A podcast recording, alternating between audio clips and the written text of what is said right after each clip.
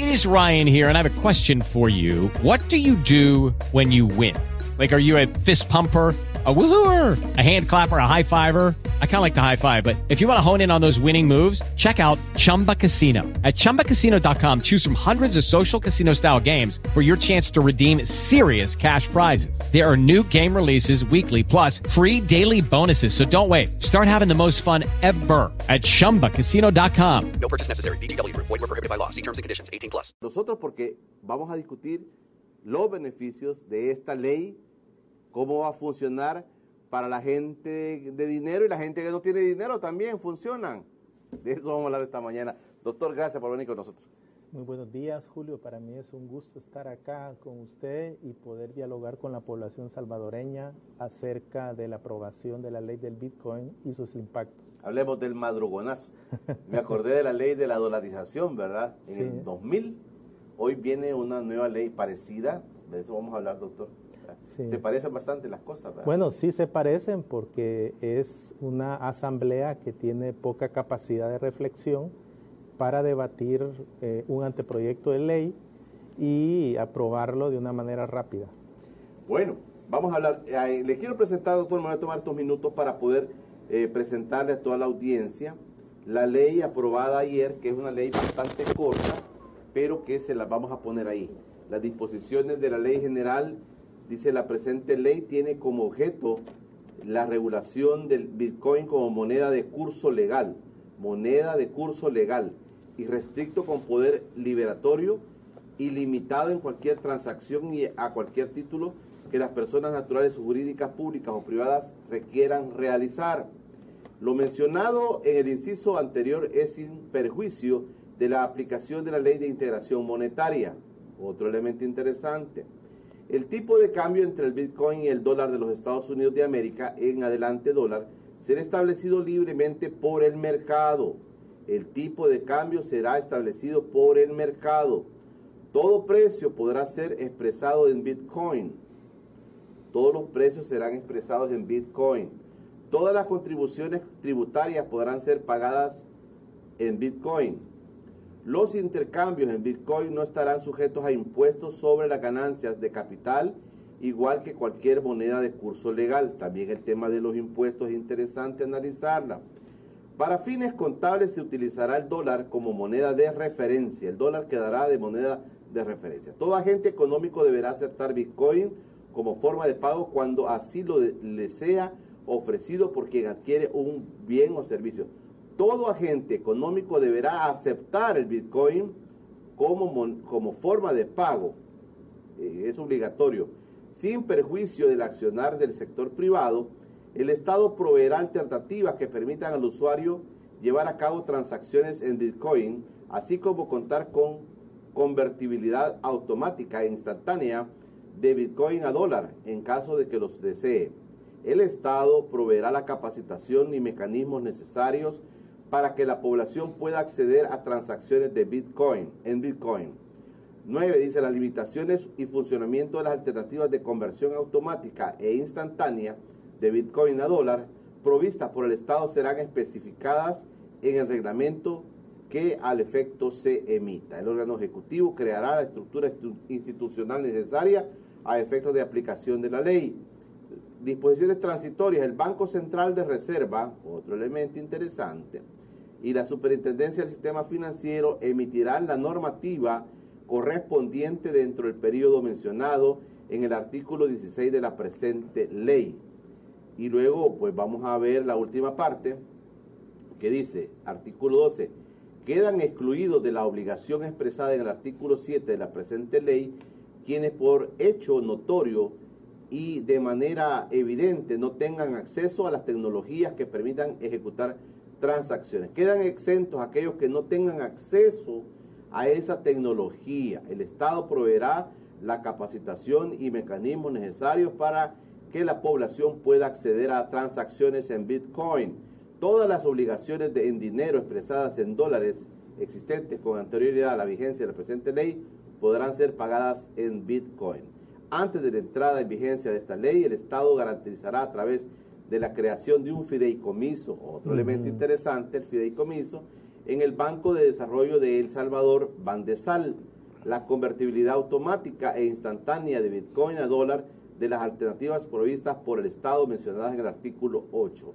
La presente ley tendrá carácter especial en su aplicación respecto de otras leyes que, que regulen la materia, quedando derogada de cualquier disposición de la, que la contraríe. El presente decreto entrará en vigencia 90 días después de su publicación en el diario oficial. Esa es la ley del Bitcoin aprobada anoche por los diputados en la Asamblea Legislativa. Hemos, eh, eh, yo eh, tengo un video que quiero presentárselos, que lo hemos acortado, pero que resume un poco porque la gente tiene mil preguntas en este momento y el doctor Oscar Cabrera nos va a ayudar a entender esto. Pero sobre el mecanismo del Bitcoin, quiero presentarles el siguiente video. lo, lo hemos acortado para que se tenga acceso, pero aquí está la esencia de lo que es el Bitcoin, la criptomoneda, cómo funciona en el mercado internacional y hay muchas preguntas y muchos temores, muchas inquietudes de la población, pero veamos lo siguiente. Em, sí, eh, a ver, Bitcoin fue eh, la primera criptomoneda, eh, se la creó Satoshi Nakamoto, que es una persona o personas anónimas que publicaron este protocolo el, el 2008 em, y después el 2009 fue la primera vez que esta red empezó a procesar sus primeras eh, los primeros bloques en esta eh, llamada cadena de bloques. Em, siempre eh, el término blockchain y, criptomonedas parece que fuera tan complicado, pero en verdad hay que verlo como, como una simplemente una red de de computadores. E, eso es lo que al fin y al cabo. Es una red descentralizada de eh, computadores que están corriendo un programa de software repartido eh, a través de, todo el mundo Em, y incentivados con eh, una moneda para formar parte de esta red y esa moneda es eh, Bitcoin. Lo revolucionario de, mm, de, esta red es que por primera vez eh, en la historia permitió a, em, a los integrantes de esta red y a, a, a, cualquier persona que quisiera formar parte poder transar valor em, de un lugar a otro de, una persona a otra sin la necesidad de eh, depender de ningún intermediario, sin la necesidad de que haya un banco central emitiendo la moneda o que haya bancos al medio procesando estas transacciones. Y ese es el corazón de, las criptomonedas, ¿no? Eh, ahí está la lógica central, que haya un mecanismo descentralizado. No hay nadie que respalde esta moneda, no hay un banco central, ni un gobierno, ni una persona que esté detrás de cada una de estas monedas.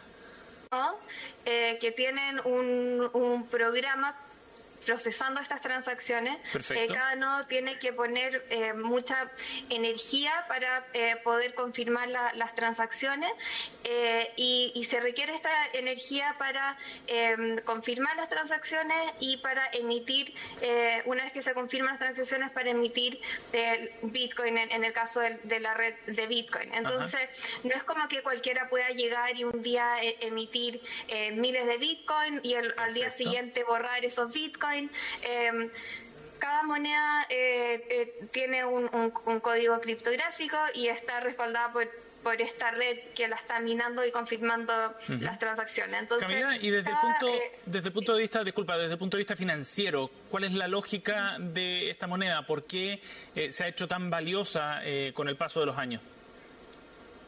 Bueno, esta moneda se transa en el en el libre mercado global. Em, y entonces, al principio del 2009, cuando recién eh, se empezaron a minar los bitcoins en, esta red, eh, un bitcoin valía centavos de dólar eh, y fue simplemente con el aumento de la demanda por, por, esta criptomoneda que fue subiendo el precio. Eso es, simplemente ley de oferta y demanda lo que hace que sube el precio de Bitcoin. Eh, la gente puede interesarse por los Bitcoin eh, porque lo ve como un respaldo de valor en un contexto en que las monedas emitidas por los bancos centrales están perdiendo su valor, ya que hay niveles de, de estímulo y, de emisión récord en Estados Unidos y en, el resto del mundo, entonces la gente ve con, con más eh, incertidumbre el trayecto de sus propias monedas locales, incluso del dólar. Entonces vea en, en, Bitcoin, que es un sistema completamente independiente de cualquier banco central, que no depende de, las políticas públicas de ningún gobierno, eh, ven ahí como un, un activo que eh, puede ser un resguardo de, valor en este contexto, o simplemente una manera de diversificar sus inversiones. Pero es interesante eso, porque al mismo tiempo lo que tú describes como una virtud, el que no haya un banco central detrás de esta moneda, para otros puede ser una señal de inquietud. ¿Quién respalda esto? De nuevo, o sea, lo, respalda una red descentralizada que no controla ninguna entidad central. Eh, para muchos esto es eh, eh, entrega más confianza que un banco central donde las decisiones se toman en una pieza a puertas cerradas que la toman un, par de personas y deciden política monetaria. en cambio, en, el caso de Bitcoin y de otras eh, monedas como, como Ethereum, em, todas las decisiones las toma la, red. Hay que llegar a consenso con, miles de, de, nodos. Bueno, ahí teníamos un poco de contexto, doctor Cabrera, para poder platicar sobre esto. Se aprueba la ley en un madrugonazo anoche, la ley del Bitcoin, muchas muchas preguntas e ignorancia de la población sobre el tema. Eh, ni lo básico creo que se conoce sobre esto. Pocas personas creo que han tenido acceso, doctor, a la información precisa de, un, de algo que realmente es muy relevante, así como lo fue la dolarización, ¿verdad? Otro madrugonazo que, aunque se quiera justificar 20 años después, pero igual de la misma forma, sin discusión, sin debate, se, hoy se pone una ley del Bitcoin. Comencemos, doctor, sus primeras impresiones sobre esto para irnos adentrando. Tenemos tiempo para poder sí. Bueno, muchas gracias. Primero, creo yo que la primera pregunta que la población eh, espera que le respondamos es realmente el Bitcoin y, 1.500 eh, activos que se han generado a través de esta red de cadenas de bloques son consideradas monedas o son eh, un activo. En la terminología del Fondo Monetario se denomina al Bitcoin un criptoactivo, no una criptomoneda. ¿Por qué? Primero porque el Bitcoin no cumple con las tres funciones del dinero. Por un lado, que sea un medio de cambio, que toda la población en el mundo la acepte como un medio de cambio. No, es, universal. No es universal. Segundo, un depósito de valor, o sea, eh, esto, eh, digamos, eh, como unidad de cuenta es muy complicado, dada la alta volatilidad que tiene el Bitcoin, para ponerles un ejemplo a la población, y, para alertarles de la alta volatilidad de este Bitcoin, el 12 de abril el tipo de cambio con el dólar, un Bitcoin era equivalente a 64 mil dólares. Y en dos meses ha perdido su valor casi en un 50%. Al cierre de ayer se cotizaba a un Bitcoin por 31.619 dólares. Entonces vemos que también tiene el Bitcoin poca utilidad como reserva de valor. Y por último, eh, dada su limitada aceptación para efectuar pagos, pues se restringe con otra de las funciones del dinero como es medio de intercambio. Entonces, eso nos lleva a definir claramente al Bitcoin como un criptoactivo, es decir, cripto se refiere porque utiliza tecnologías derivadas de la informática o de la criptografía. Eh, y por otro lado, es un activo como es el oro, como es la plata, ¿verdad? Que se transan en los mercados financieros internacionales. Eh, en la entrevista que pasaban en este momento, eh, hay ciertos elementos que a mí me gustaría opinar. Por un lado, es una tecnología de recursos distribuidos, eh, como el ejemplo de las, pues, de las cadenas de bloques. Es una base de datos mundial compuesta de, miles de computadoras dentro de esta red que utilizan ese sistema eh, de cadena de bloques que ella lo, definía como un programa informático, ¿verdad? Es un programa informático en el que, por ejemplo, Oscar Cabrera tiene su monedero electrónico, por ejemplo, hoy está de moda Strike en El Salvador, yo tengo Strike, ¿verdad? O sea, no puedo opinar si no conozco. Eh, por ejemplo, yo con Strike eh, puedo comprar bienes de un supermercado. Obviamente, a través de ese monedero no se nota una serie de transacciones que están realizando a nivel de esa red mundial.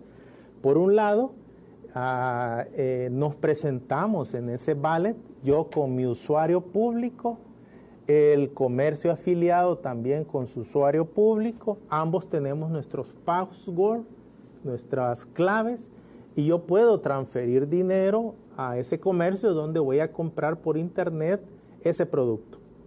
Pero para ello eh, existen estas computadoras que validan eh, y aprueban la transacción, una vez validada y aprobada la transacción, se incorpora a esa cadena mundial de bloques que es eh, una, cuenta T en la que eh, se resume toda la historia de la transacción. La idea es que el Bitcoin que yo he utilizado para comprar no se, no se vaya a utilizar dos veces. Doctor, yo quiero hacer unas precisiones, va a disculpar porque la población está que como le dije, mil preguntas. Un Bitcoin no es lo mismo a un dólar. No.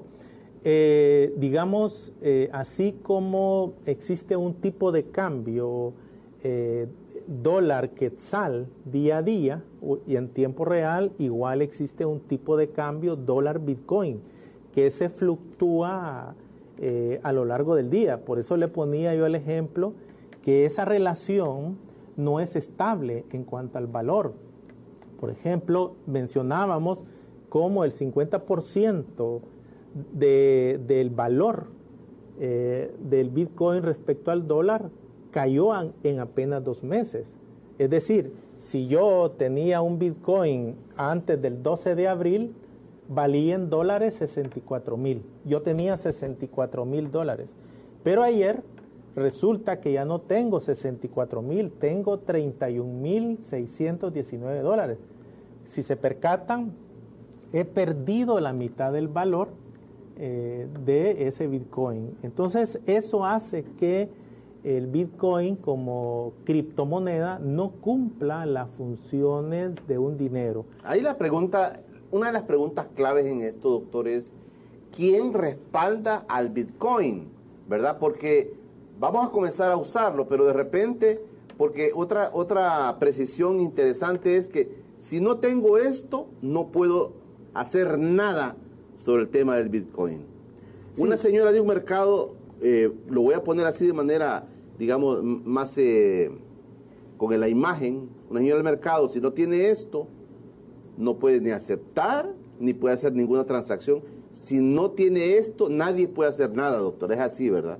Es decir, eh, los salvadoreños eh, vamos a tener que bajar N aplicaciones para hacer este tipo de transferencias, para comprar eh, bienes o servicios o para transferir remesas. O sea, esta tecnología blockchain de cadena de bloques es una tecnología que no solo tiene su aplicación en el campo de, los, de, de las criptoactivos, sino tiene su aplicación en otros ámbitos. Por ejemplo, en el programa de doctorado en ciencias económicas, hay un colega que está haciendo su tesis doctoral de utilizar esa tecnología en el campo del sector eléctrico en El Salvador. Entonces, tiene múltiples aplicaciones. ¿Por qué? Primero, porque por esa emisión descentralizada. Si se percató, solo en la transacción estaba Oscar Cabrera y estaba el comercio afiliado.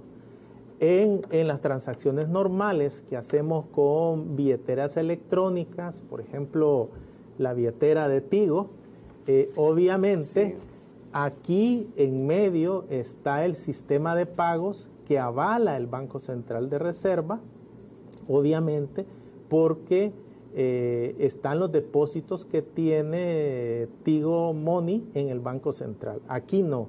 Aquí simplemente estamos transfiriendo de mi billetera una cantidad de Bitcoin hacia el comercio afiliado. O sea que, o sea, quiero entender esta parte interesante. En el sistema este de Tigo Money, digamos, la persona sabe que si mañana él tenía 100, pero si mañana le perdió 0.00, él sabe a quién va a ir a tocar para decirle, mire señor, aquí hay una transacción mala que me han hecho, me quitaron mis 100 dólares. Él tiene ese respaldo. El Bitcoin no lo tiene. Exacto. Y eso lo que genera es, por ejemplo, que se haya incrementado el ciberterrorismo.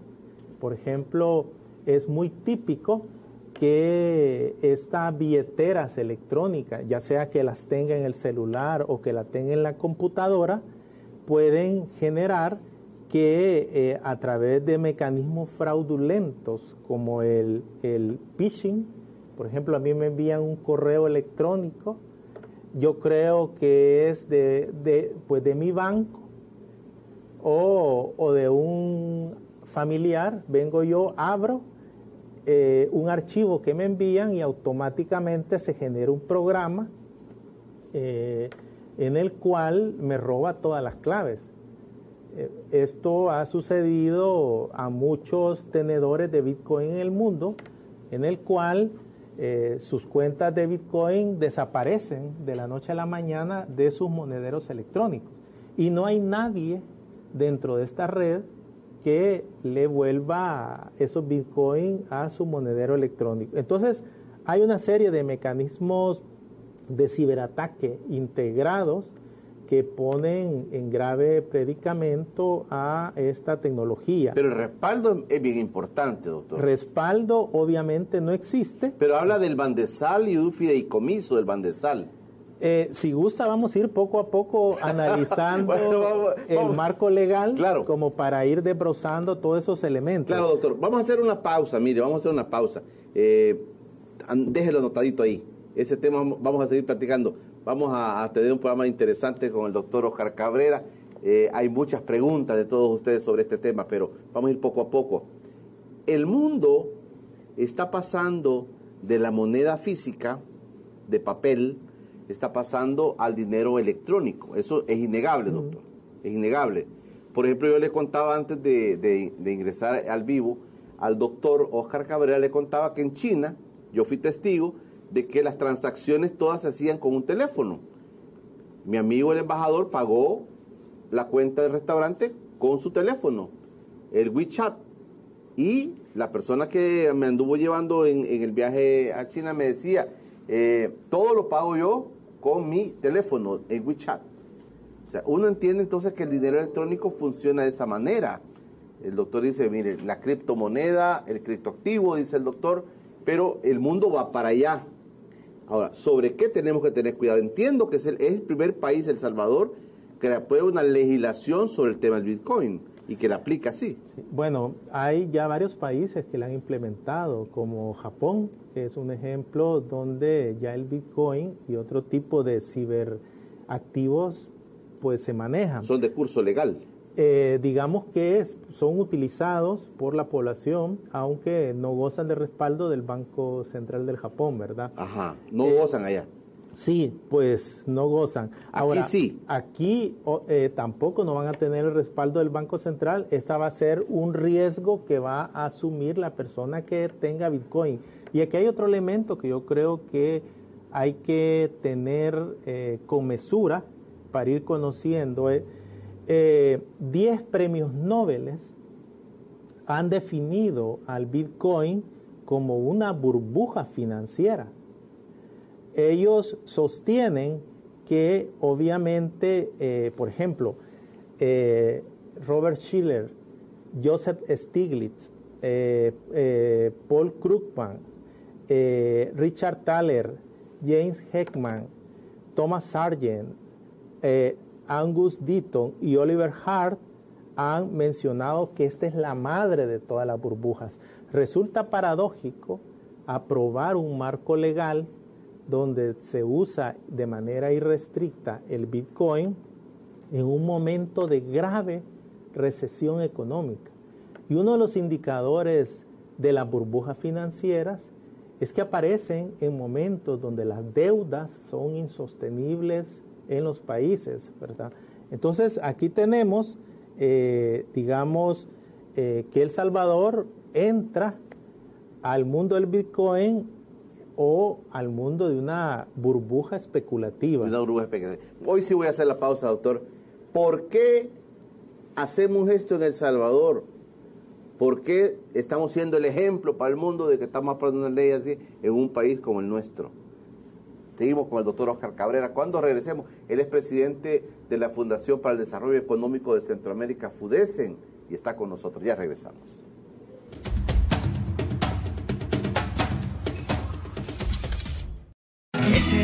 Olor en las mañanas, un aroma me anuncia que el día va a empezar.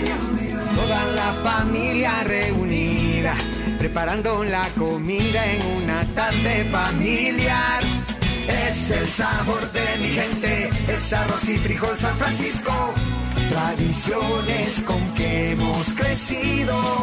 Por siempre, frijol y arroz San Francisco. El sabor de la vida. ¿Sabías que Cable Color es Internet por fibra óptica y que la fibra óptica te permite navegar a alta velocidad? ¿Sabías que al tener Cable Color tienes la app CCBO que te permite ver televisión por cable desde cualquier dispositivo móvil? Cable Color es el Internet más rápido de El Salvador. ¡No nos creas! ¡Compruébalo! Tenemos planes desde 30 hasta 500 megas y todos incluyen TV digital y análogo. Cable Color. Solicítalo al 2537-7400. Ver esto es muy satisfactorio. Ver esto también es satisfactorio. Y ver esto ni se diga. Pero nada de esto es tan satisfactorio como darse a entender en otro idioma. Habla el idioma que quieras en Academia Europea. Tú eliges cómo, virtual o presencial. Conoce la verdadera satisfacción. Academia Europea, número uno en idiomas.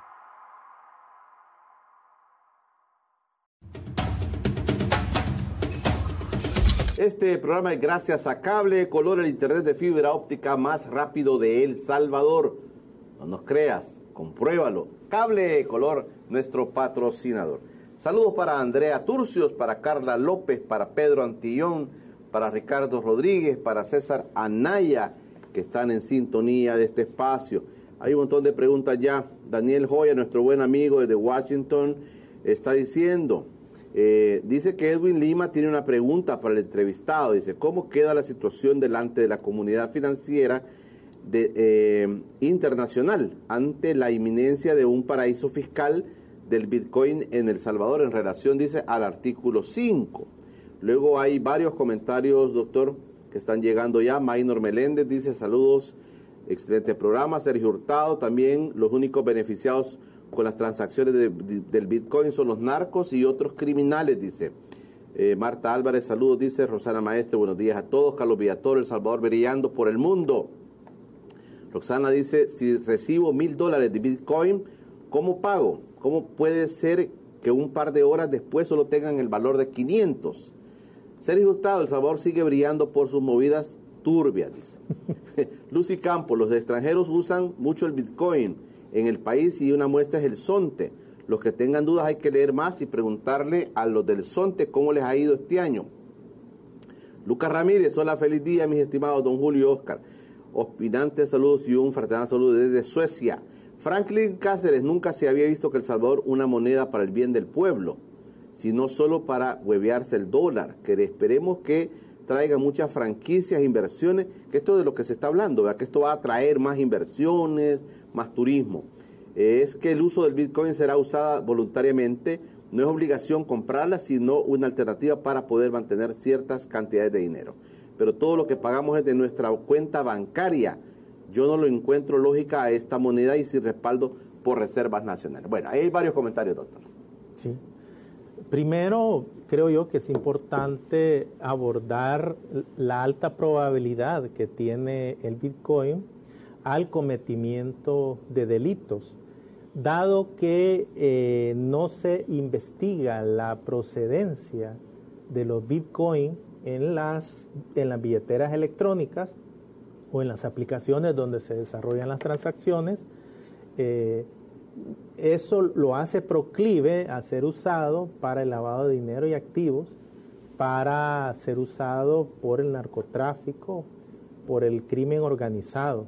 Y esto lo ha mencionado incluso el jefe de la Reserva Federal de los Estados Unidos, Jeremy Powell, donde menciona que definir al Bitcoin como moneda de curso legal, como se ha hecho en El Salvador, representa un riesgo para la estabilidad del sistema financiero, un riesgo para eh, los agentes económicos que están transando en Bitcoin. Y obviamente con el agravante que todavía no hay una normativa definida por el Comité de Normas del Banco Central de Reserva. Esto genera una alta incertidumbre. Por otro lado, eh, mencionaba uno de los que preguntaban cómo es posible que si yo tengo 100, en, varios días termino con 50. Bueno, eh, la cotización del Bitcoin con el dólar está de acuerdo a la oferta y la demanda. Y obviamente en este mercado internacional hay factores que hacen que el tipo de cambio del Bitcoin con el dólar pueda subir o pueda bajar. Por ejemplo, las prohibiciones que hizo el Banco Central del pueblo chino al Bitcoin en China hizo que cayera un 30%, eh, digamos, el valor. Otra de las características del Bitcoin es que utiliza grandes cantidades de energía para lo que se llama el minado, para la creación de estos Bitcoin.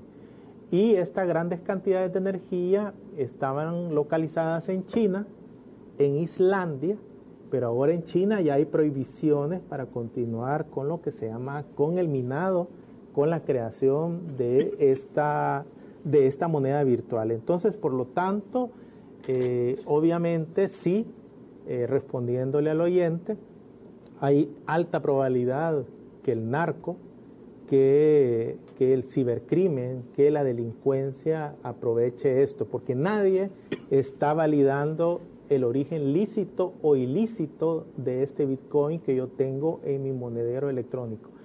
Un ejemplo de ello, eh, quizás la población la desconoce, hace unos meses en Estados Unidos se han dado dos situaciones gravísimas. Por un lado, la empresa Colonial Pipeline, eh, que es la encargada del suministro del petróleo y los derivados del petróleo en la mitad de los Estados Unidos de América, su sistema informático fue phishing, fue eh, transgredido por ciberdelincuentes y congelados. Y le pidieron a esta empresa eh, para liberar su sistema una cantidad de criptomonedas. Eh, la empresa, eh, si ustedes se percatan, em, suspendió los envíos de gasolina y el precio del petróleo se empezó a disparar. Tuvo un problema en los Estados Unidos, que fue grave, grave. Pero eso tuvo repercusiones a nivel mundial. Lo interesante es que el, el 7 de junio el 7 de junio, el FBI, la oficina encargada de investigaciones de los Estados Unidos, rompió el código criptográfico de, estas, de estos criptoactivos y pudo rastrear lo que se consideraba que era imposible eh, de los bitcoins por la cadena de bloques. Incluso llegó al caso que los Estados Unidos recuperó casi todo el rescate de bitcoins que había sido pagado por la empresa a los perpetradores del ciberataque, ¿verdad? Esto ya es una señal que la tecnología de criptografía no es indemne a el análisis de los organismos reguladores eh, de los países. Mire, doctor, eh, una pregunta, digamos, estamos aquí nosotros dos, tenemos ese sistema, ya está la aplicación, y yo le digo, mire, doctor, entonces le vendí el, carro en 5 mil dólares, entonces yo le digo, le voy a pagar, entonces yo le pago a usted ese dinero, 5 mil dólares, a través del sistema del Bitcoin. ¿No pagamos impuestos? ¿Hay, ¿Hay forma de pagar el impuesto? ¿Cómo, lo va a hacer, ¿Cómo va a hacer el Estado para que en esa transacción legal estamos haciendo dos personas, hay un pago de impuestos, pero ¿cómo lo va a tener el, el, el Estado? Obviamente el Estado no tiene acceso a la criptografía que comprende nuestros monederos electrónicos, por lo tanto no vamos a pagar impuestos. Las transacciones, y eso es otro riesgo, hay una cantidad de transacciones que no van a ser sujetos al pago de impuestos, a diferencia de utilizar la, el monedero electrónico, ya sea de los bancos o los monederos electrónicos de Tigo Money, donde sí existe, eh, digamos, el, el hallazgo eh, de auditoría y yo pago impuestos por las transacciones, ¿verdad? Eh, esta es una gran diferencia entre el Bitcoin y esto, pues obviamente, en una etapa que la hacienda pública requiere de que el pago de los impuestos eh, no genere evasión fiscal, pues está cripto, criptoactivo, pues obviamente puede generar ese tipo de situaciones. Puede ser con 5 mil dólares, puede ser con un millón de dólares. Puede ser con cualquier transacción. Si usted, eh, le, le pongo un ejemplo, baje la aplicación de Strike y usted puede hacer transacciones hasta un monto, eh, li, digamos, limitado. Ahora, lo interesante es que usted me está pagando 500 dólares. Yo voy a recibir en Bitcoin al tipo de cambio en el momento de, de la transacción. De la transacción. Pero si el tipo de cambio en el mercado internacional vuelve a caer, yo no voy a recibir el, el, valor de los 500 dólares. Voy a recibir probablemente un 30% menos de los 500 dólares. De ahí que yo, como, como vendedor de un bien o servicio, me lo estoy pensando. Mejor transo en dólares. Usted me paga en dólares y yo recibo en dólares, porque ahí yo no estoy perdiendo valor en la transacción simplemente por el cambio. Doctor, el, gobierno con la aprobación de esta ley está proponiéndole al país el cambio del dólar al Bitcoin. Le digo esto porque cuando nos dijeron que la ley del bimonetarismo, o sea, iba a hacer circular las dos monedas, nos engañaron, nos mintieron, eso era mentira. Aquí solo funciona el dólar. Le pregunto lo mismo ahora. ¿Es que ahora al final vamos a tener que eh, migrar al tema del Bitcoin y el dólar va a quedar por fuera? Sí. Eso, bueno, primero creo yo con el tema del dólar, eh, digamos, si nosotros vemos la ley orgánica del Banco Central, en su artículo 36 menciona que la unidad monetaria de la República es el colón, ¿verdad? Cuando se aprueba la ley de integración monetaria, en el artículo tercero, se dice el dólar tendrá curso legal y restricto con poder ilimitado para el pago de las obligaciones en dinero en el territorio nacional. Pero los legisladores eliminaron un artículo de la ley orgánica del Banco Central en la cual el Banco Central podía sacar de sus bóvedas los colones eh, que sustituía por dólares. Entonces, echa la ley, echa la trampa, de ahí porque los colones estén guardando el sueño de los justos en las bóvedas del Banco Central, a pesar que en el marco legal el colón todavía es moneda de curso legal junto con el dólar.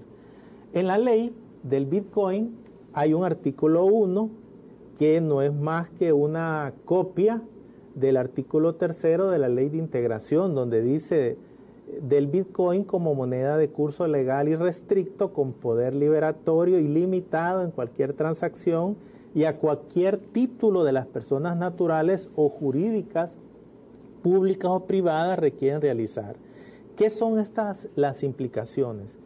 Que el, eh, el Estado, por un mandato de ley, define al Bitcoin ya como una moneda, dado que y debe de cumplir las funciones del dinero como son medio de cambio, unidad de cuenta y depósito de valor.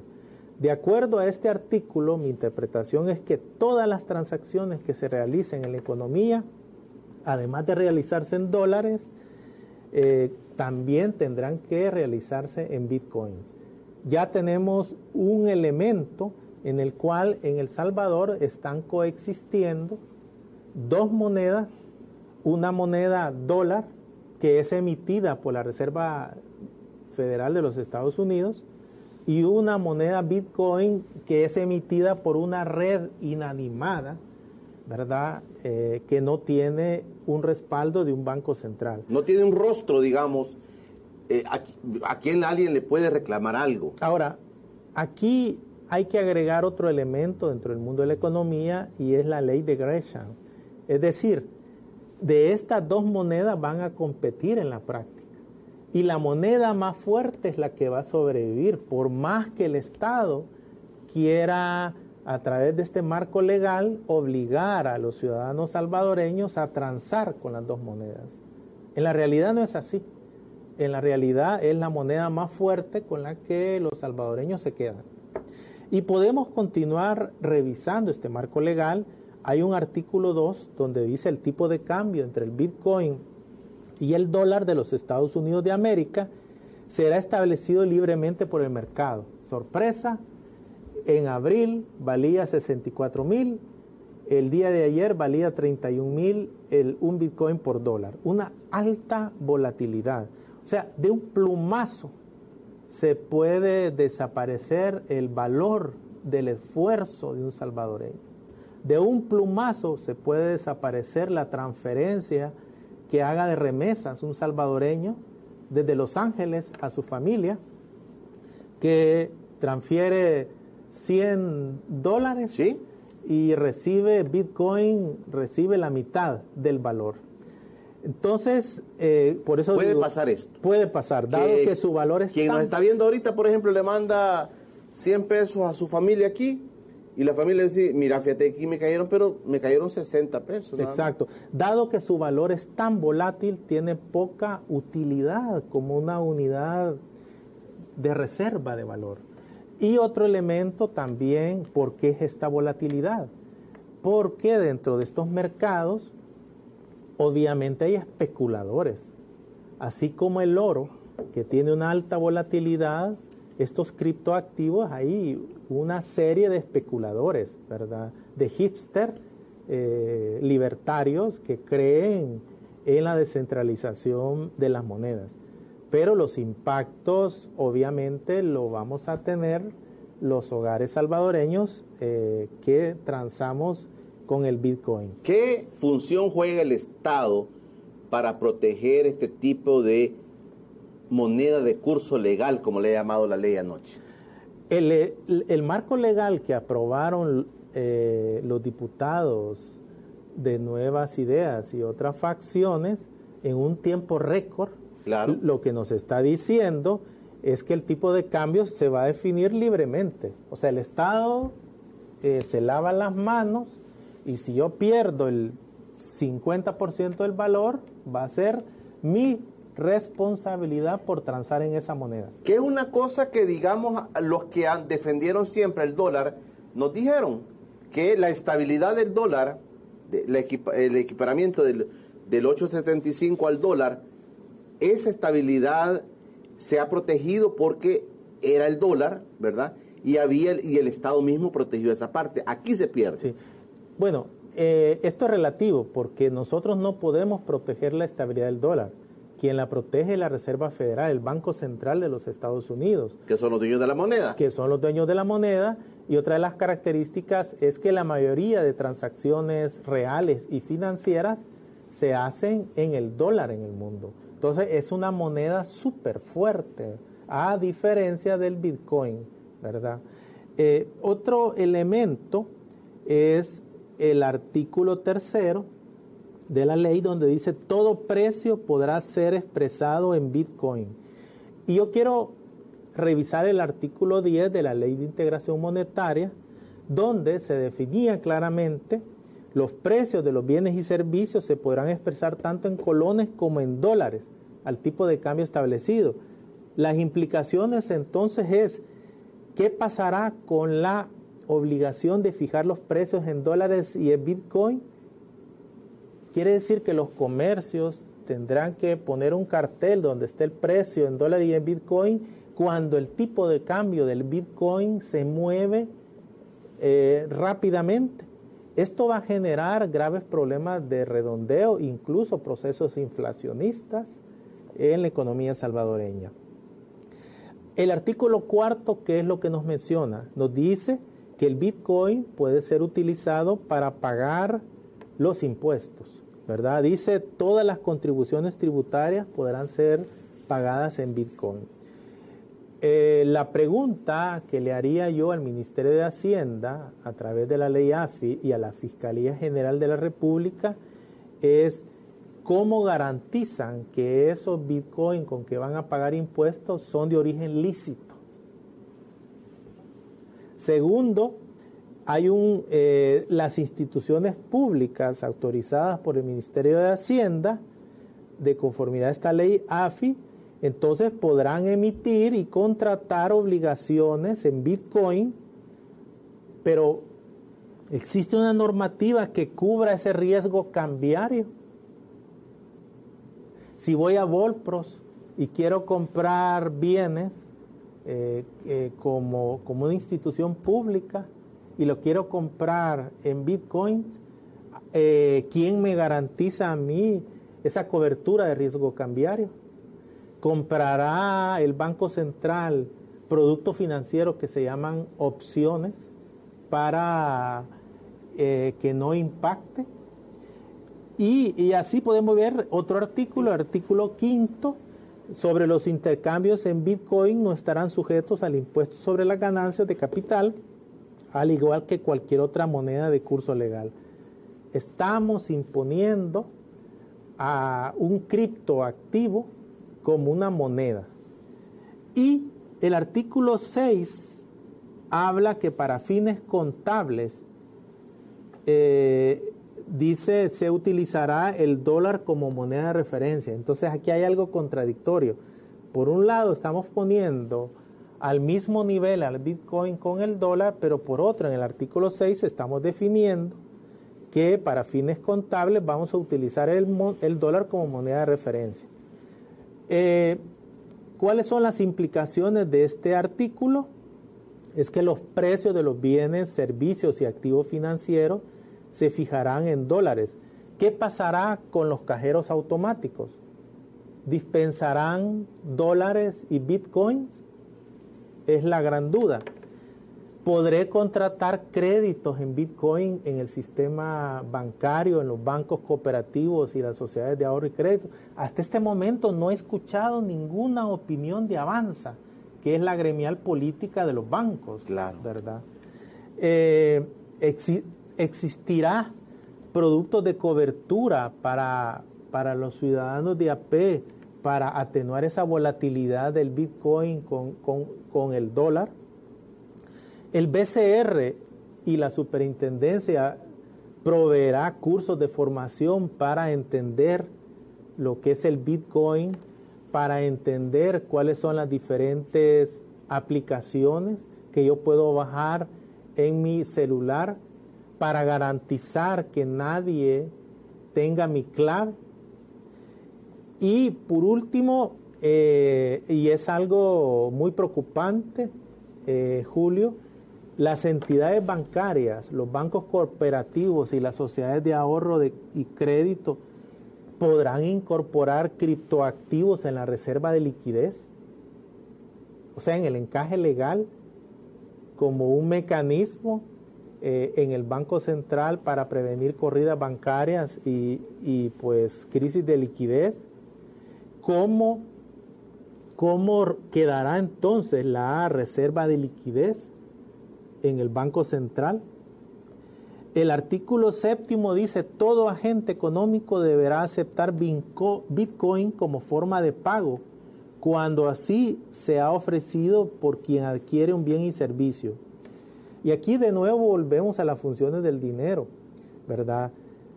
Dada su limitada aceptación para efectuar pagos, pues obviamente esto va a restringir su uso como medio de cambio.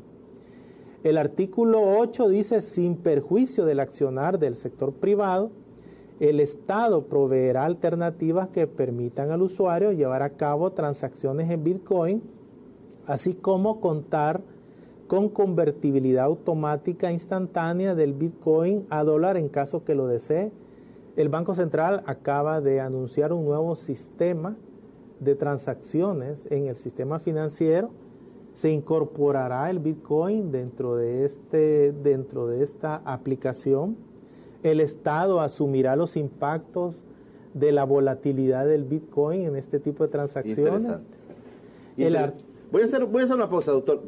Tenemos, vamos a hacer un, nos vamos a prolongar unos, unos cinco minutos más, pero yo quiero plantearle esto porque yo quiero también su valoración sobre qué tipo de acción política es esta porque detrás de esto hay, hay algo que mueve al presidente de la República a hacer, de aprobar de manera rápida esto del, Bitcoin, que es un tema económico fuerte. Pero le voy a leer y voy a hacer el corte, pero lo voy a dejar planteado ya. El presidente Bukele decía ayer, la ley Bitcoin es ambiciosa, pero sencilla. Además, está bien estructurada para que tenga riesgo cero, dice el presidente, para quienes no quieran asumir riesgos. El gobierno garantizará la convertibilidad al valor exacto en dólares al momento de cada transacción. A su vez, traerá inclusión financiera, dice, y eso quiero que me explique luego el doctor Oscar Cabrera, inversión, turismo, innovación y desarrollo económico para nuestro país. Que nadie nos diga que somos muy pequeños para ser grandes ha dicho el presidente en su valoración política defendiendo la ley del Bitcoin. Hago una breve pausa.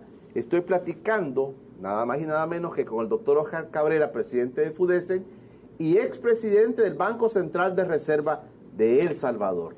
Ya regresamos.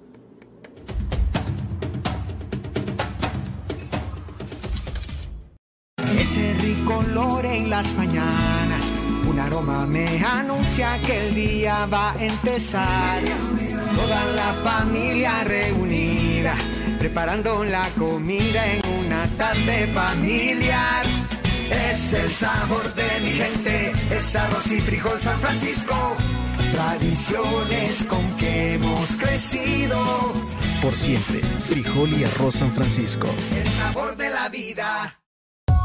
Radar País, un espacio donde podrás informarte sobre los sucesos que están marcando la coyuntura nacional. Tu voz cuenta, podrás expresar tus necesidades y dar a conocer los problemas que aquejan a tu comunidad. Infórmate a través del canal TVX en la señal Tigo 28 Digital y Claro 23 y en nuestras plataformas digitales Informa TVX. Recuerde su cita de lunes a viernes 1 y 30 pm. Radar País, cerca de ti. No te lo pierdas por TVX, Televisión con Actitud.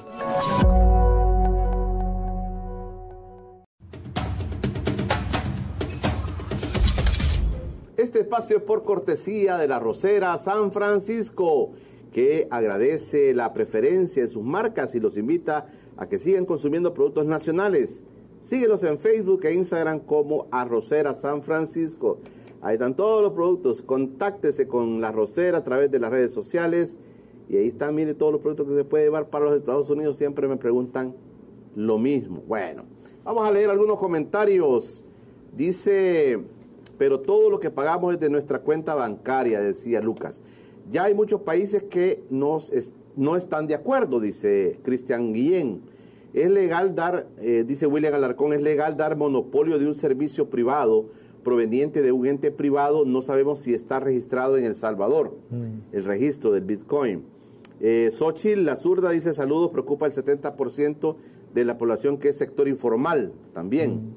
Eh, Alex Jiménez dice, Bukele quiere desvanecer todos los millones que se ha robado de la pandemia. Ahora la ley se les hará fácil comprar Bitcoin para no dejar rastros del saqueo del erario público. Buenos días, señor Julio Villarán, Enrique Ro. Cristian Guillén anoche se anunció a los inversionistas de lo que estaba pasando. Anoche la venta de la propiedad subió y existe una gran demanda. Francisco López, muy buenos días, mi respeto y admiración para Oscar Cabrera.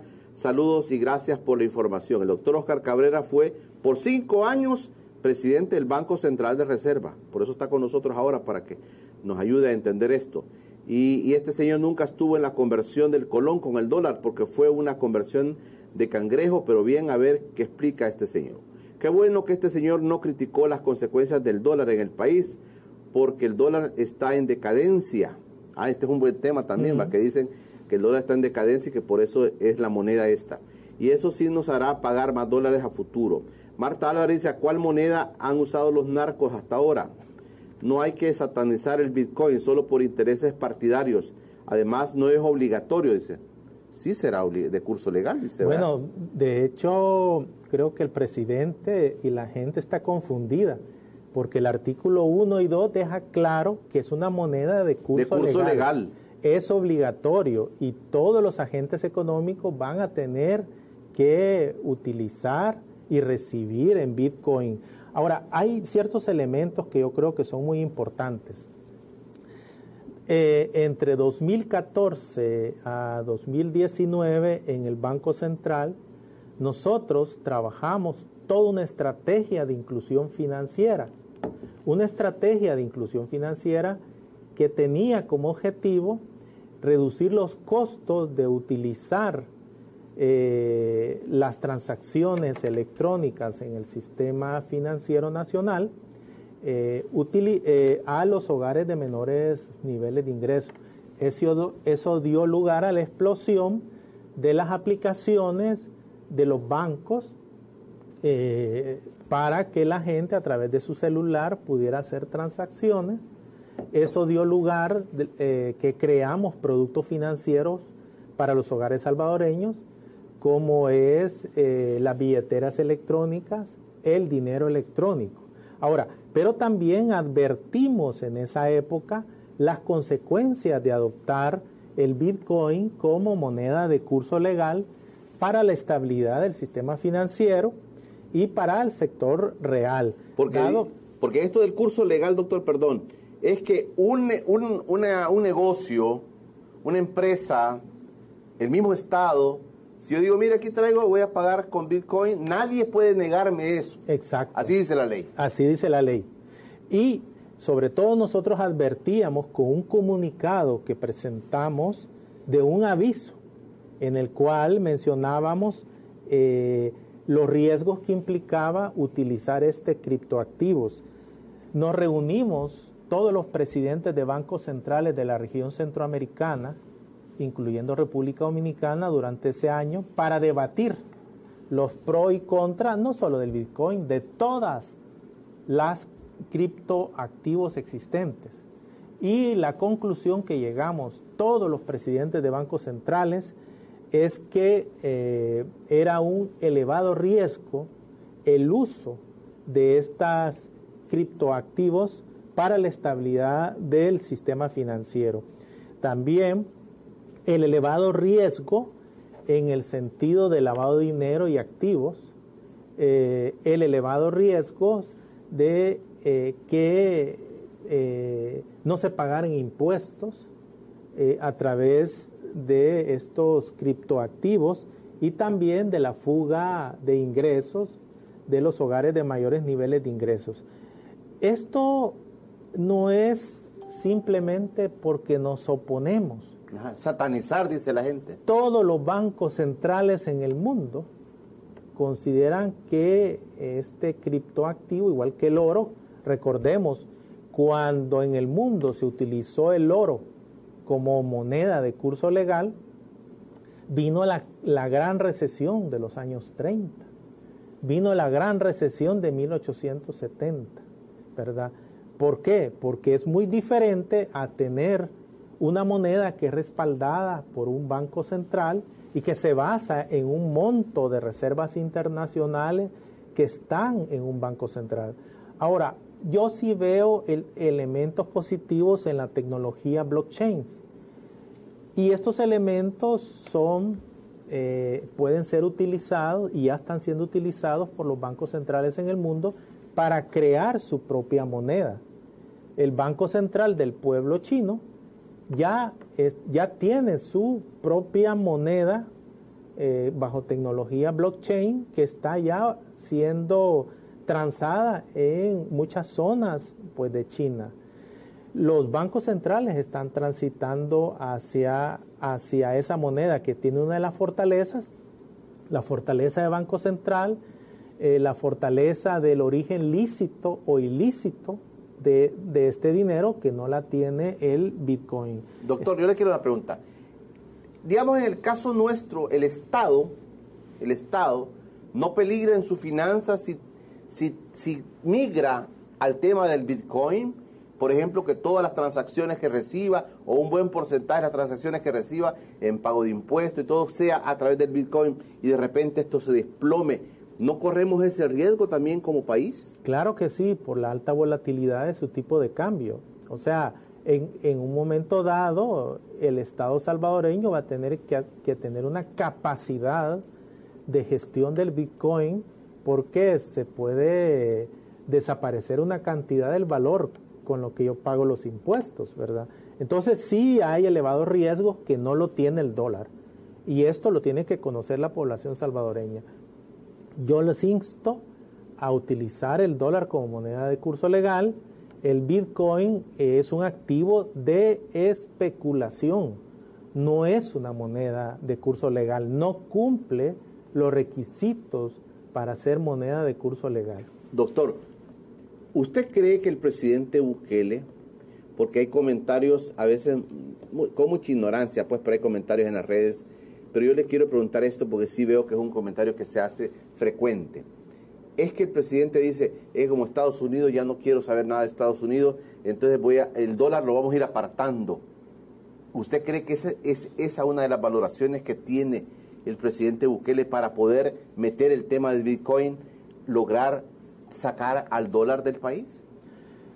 Yo eh, lo que he venido evaluando es una serie de improvisaciones desde junio de 2019 hasta el punto que los ciudadanos no tenemos claro cuál es la hoja de ruta porque no hay un plan quinquenal de, un plan quinquenal de desarrollo que nos defina hacia dónde vamos. Cada día es una sorpresa. Eh, realmente los expertos en manejo de criptoactivos son los expertos del Banco Central de Reserva y parece ser que son los últimos en saber de las decisiones que nuestro presidente de la República está tomando. Yo creo que no son las cosas así, ¿verdad? Tenemos un grupo de expertos que saben eh, qué son los criptoactivos. Bajo mi gestión, Muchos de estos funcionarios recibieron cursos de formación eh, porque formamos parte de la alianza. Y están ahí todavía. Y están ahí, forman parte de la alianza para la inclusión financiera en el mundo. Es una red con la que los bancos centrales, superintendencias trabajan para fortalecer la inclusión. Y se ha analizado todos los criptoactivos, los pros, los contras, y hay posiciones desde la Alianza para la Inclusión Financiera que la tecnología puede emplearse, pero obviamente hay elevados riesgos. Entonces, creo que esto es importante. Otro es, por ejemplo, esa poca capacidad de debate de los marcos legales que están siendo aprobados en la Asamblea, eso está impactando a nivel internacional. Por ejemplo, hemos visto que el ENVI Plus, que es el índice de riesgo país, eh, de El Salvador se ha venido disparando. Ayer terminó casi 614 puntos base. Eh, el programa SAF con el Fondo Monetario eh, parece ser que está en un punto muerto. Recordemos que los Estados Unidos El Fondo Monetario dentro de su estructura se compone de 24 sillas que toman las decisiones. Los Estados Unidos de América tiene una silla y representa casi el 16% de los activos del Fondo Monetario, por lo tanto tiene una capacidad de veto. No hay que olvidar eso. los Estados Unidos puede vetar una decisión en el directorio del Fondo Monetario y obviamente yo creo que eh, la ola en la que nos hemos subido, una ola de bajo crecimiento económico, una ola de el impacto del COVID-19 con altas tasas de, pues, de mortalidad que hemos tenido, morbilidad, a pesar de un programa de vacunación acelerado, que esto hay que mencionarlo claramente, pero niveles de deuda que ya llegan al 96%. Nuestra previsión de crecimiento para este año es del 3%. 3%. No es una previsión de 6.5%. Claro. Doctor, quiero cerrar. Mire, aquí hay algo interesante que nos escribe un amigo que está fuera del país. Dice, Julio, me parece interesante y con esto quiero que cerremos. Julio, me gustaría insistir en el artículo 5. No se está abriendo las puertas en ese artículo a la creación de un paraíso fiscal para los inversionistas del Bitcoin al ofrecerles 0% de impuestos por las ganancias obtenidas. Son así, son las así llamadas CBC CBDC, Central Bank Digital Currency. ¿No se está abriendo a la creación de un paraíso fiscal en el país con esto, doctor? ¿Le preguntan? Por eso iniciaba yo mencionando que estamos en una burbuja financiera. De hecho, el querer equiparar al Bitcoin con una moneda tan fuerte que es garantizada por la Reserva Federal de los Estados Unidos, por el Tesoro de los Estados Unidos, eh, no podemos eh, el Bitcoin es un activo y por lo tanto esto se va a transformar en un paraíso fiscal. Pues obviamente aquí vamos a crear una burbuja y esta burbuja tarde o temprano puede romperse con impactos negativos en las condiciones de vida de la población salvadoreña. Bueno, doctor, le agradezco que haya venido con nosotros. Hay más preguntas, pero el tiempo se nos hizo pequeñito, ¿verdad? Pero eh, usted suscribe esto de que esto es una burbuja financiera. De hecho, esa es nuestra posición, es la posición de 10 premios Nobel de Economía, es la posición de todos los bancos centrales en el mundo, es la posición de los mercados financieros. Solo un pequeño grupo de hipster eh, con eh, una visión libertaria, con una visión austríaca, que odia el Estado, que odia los bancos centrales, es que se ha creado esta tecnología que de hecho el día de ayer ya fue violada por eh, el FBI de los Estados Unidos. Eso significa que adiós anonimato para esta plataforma. Doctor, gracias por venir con nosotros. Muchas gracias. con nosotros. Eh, vamos a estar eh, hablando más de este tema, este tema va para largo, ¿verdad? Pero hoy le agradecemos que haya venido con nosotros el doctor Oscar Cabrera, presidente del FUDESEN y expresidente del Banco Central de Reserva. Ahí queda esta entrevista colgada en el canal de YouTube Informa TV que usted puede ahorita mismo regresar y ver la entrevista completita y también en todas las aplicaciones, en todas las redes sociales está y también en nuestra aplicación de Spotify, ya más tardecito quedará colgada para que usted escuche la posición del doctor Oscar Cabrera sobre la, ley del Bitcoin aprobada anoche en un madrugón en la Asamblea Legislativa. Mañana jueves Mañana estará con nosotros el doctor Rubén Zamora. Vamos a hablar de la situación de la coyuntura. De este y otros temas hablamos con el doctor Rubén Zamora mañana jueves por hoy. Pasen un feliz día.